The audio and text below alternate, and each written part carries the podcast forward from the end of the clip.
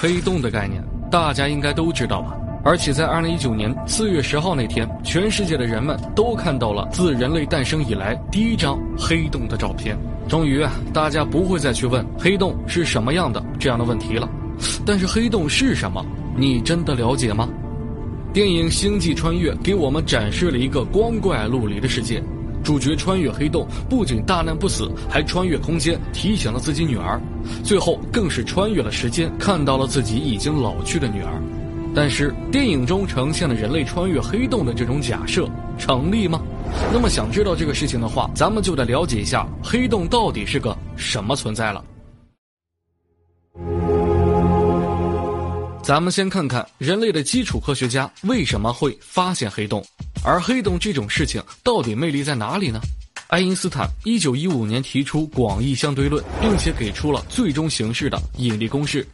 一年以后，施瓦西对广义相对论给出了第一个严格的解释。在这个解释中，施瓦西假设宇宙中应该有这么一种很简单的天体，这种天体的周围时空会发生弯曲的情况，而这就是最早的黑洞理论。而当施瓦西抛出施瓦西半径的概念时，黑洞的理论基础基本刚刚成型。在爱因斯坦得知施瓦西的成果后，极力的赞赏。至此，施瓦西在黑洞的研究中越走越远，但他的早逝让许多人缅怀他的同时，也加入了他的阵营。至此，人类科学史上第一次大规模研究黑洞的热潮就这么开始了。但是在量子学大热的前提下，一度施瓦西的成果差点就被放弃了。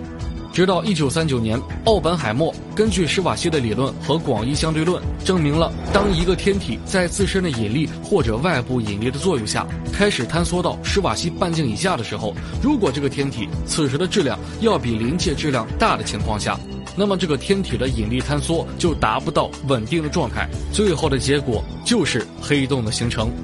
大家是不是听懵了？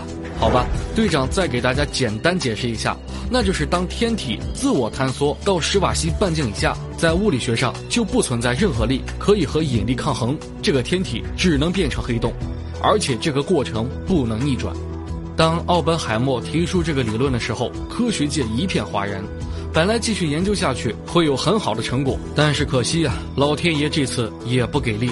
一九三九年的奥本海默是曼哈顿计划的负责人。随着二战的爆发，这帮本来研究天体物理学和黑洞的科学家也都投入到了核弹的研究中去了。这种情况直到二战冷战的结束，研究黑洞的黄金时代终于在六十到七十年代来临了。而我们熟知的霍金就在这个时候开始了黑洞的研究，和他齐名的就是彭罗斯。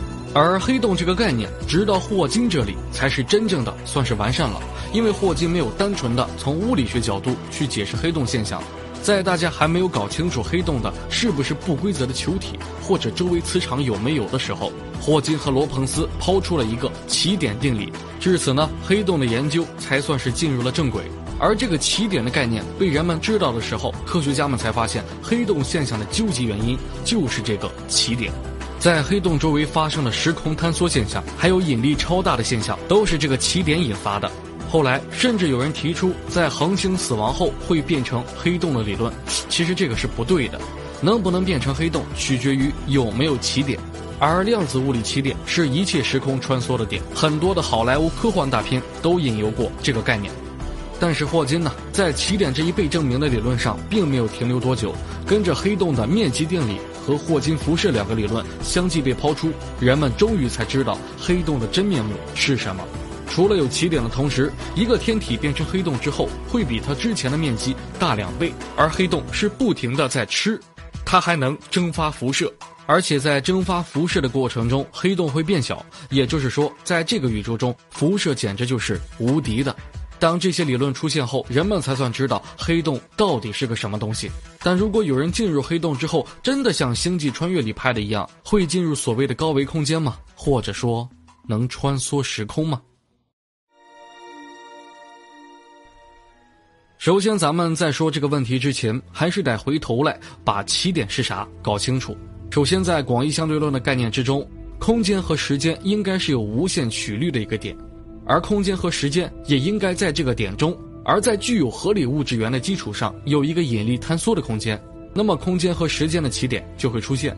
但这个点不是完结，而是打破平衡的一个点。那么也就是说，只要你能找到正确的起点，并且穿过，你就会进入时空的乱流。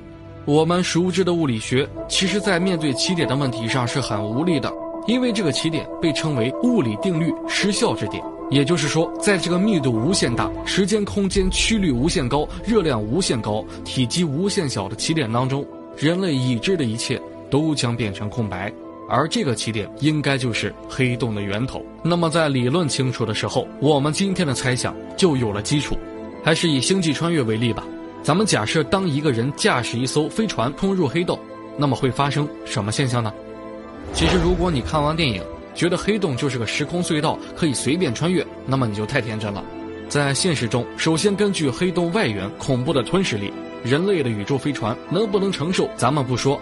单说人体就很有可能扛不住那庞大的引力，而被这种引力撕扯到失去生命。要知道，黑洞是连光都吞噬的宇宙天体，人类的脆弱在黑洞面前那就真的不算什么了。可能呀，连黑洞的外缘都没有到达呢，仅仅只是进入引力场就被一波带走了。但是咱们这个是一种猜想，咱们还是继续。如果人类的飞行器和太空服都能扛住那样庞大的引力，但是当人类穿过黑洞的外缘，来到黑洞的表面，还是会被瞬间停止移动。这里并不是引力不存在了，只是黑洞表面的时空产生了扭曲现象，时间在这里处于静止状态。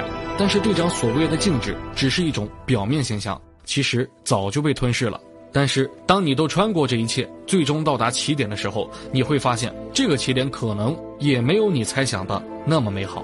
什么时空穿梭、平行宇宙等等，都不会在这里发生。你会被无限大的引力瞬间扯碎，或者被无限大的热力瞬间烤得灰都不剩。所以，很多人都问：黑洞吞噬的数量都是按秒算的，每天那么大的吞噬量，被它吞噬的东西都去哪里了？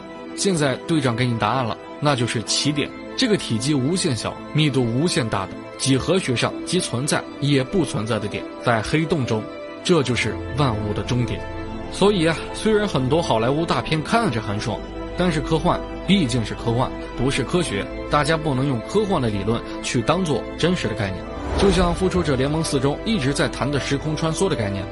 罗德建议回到过去解决婴儿时期的灭霸，他和蚁人就拿着电影里的理论开始套。幸亏还有钢铁侠和班纳，否则按照他们这么来，复联最后估计就团灭了。好了，队长难得正经科普一次，希望大家喜欢。生活很美好，感谢有你们，加个关注，下次相见不迷路，咱们不见不散。